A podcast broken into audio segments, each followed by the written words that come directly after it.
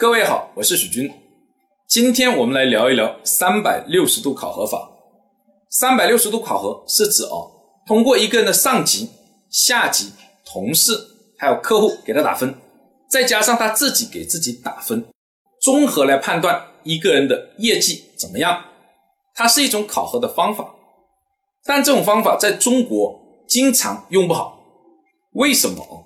一个重要的原因在于没有理解清楚三百六十度考核法的一个核心，谁的考核为主？我们常常呢把上级打分的权重调到最高，所以导致最后三百六十度考核法呢效果不好，因为你把上级的权重。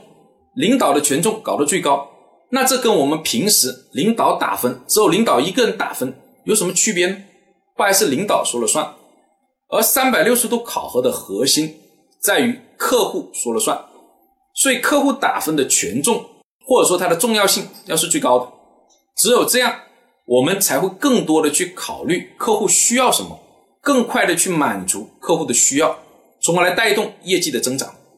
这就是为什么。三百六十度考核在中国常常哦用不好的一个重要的原因。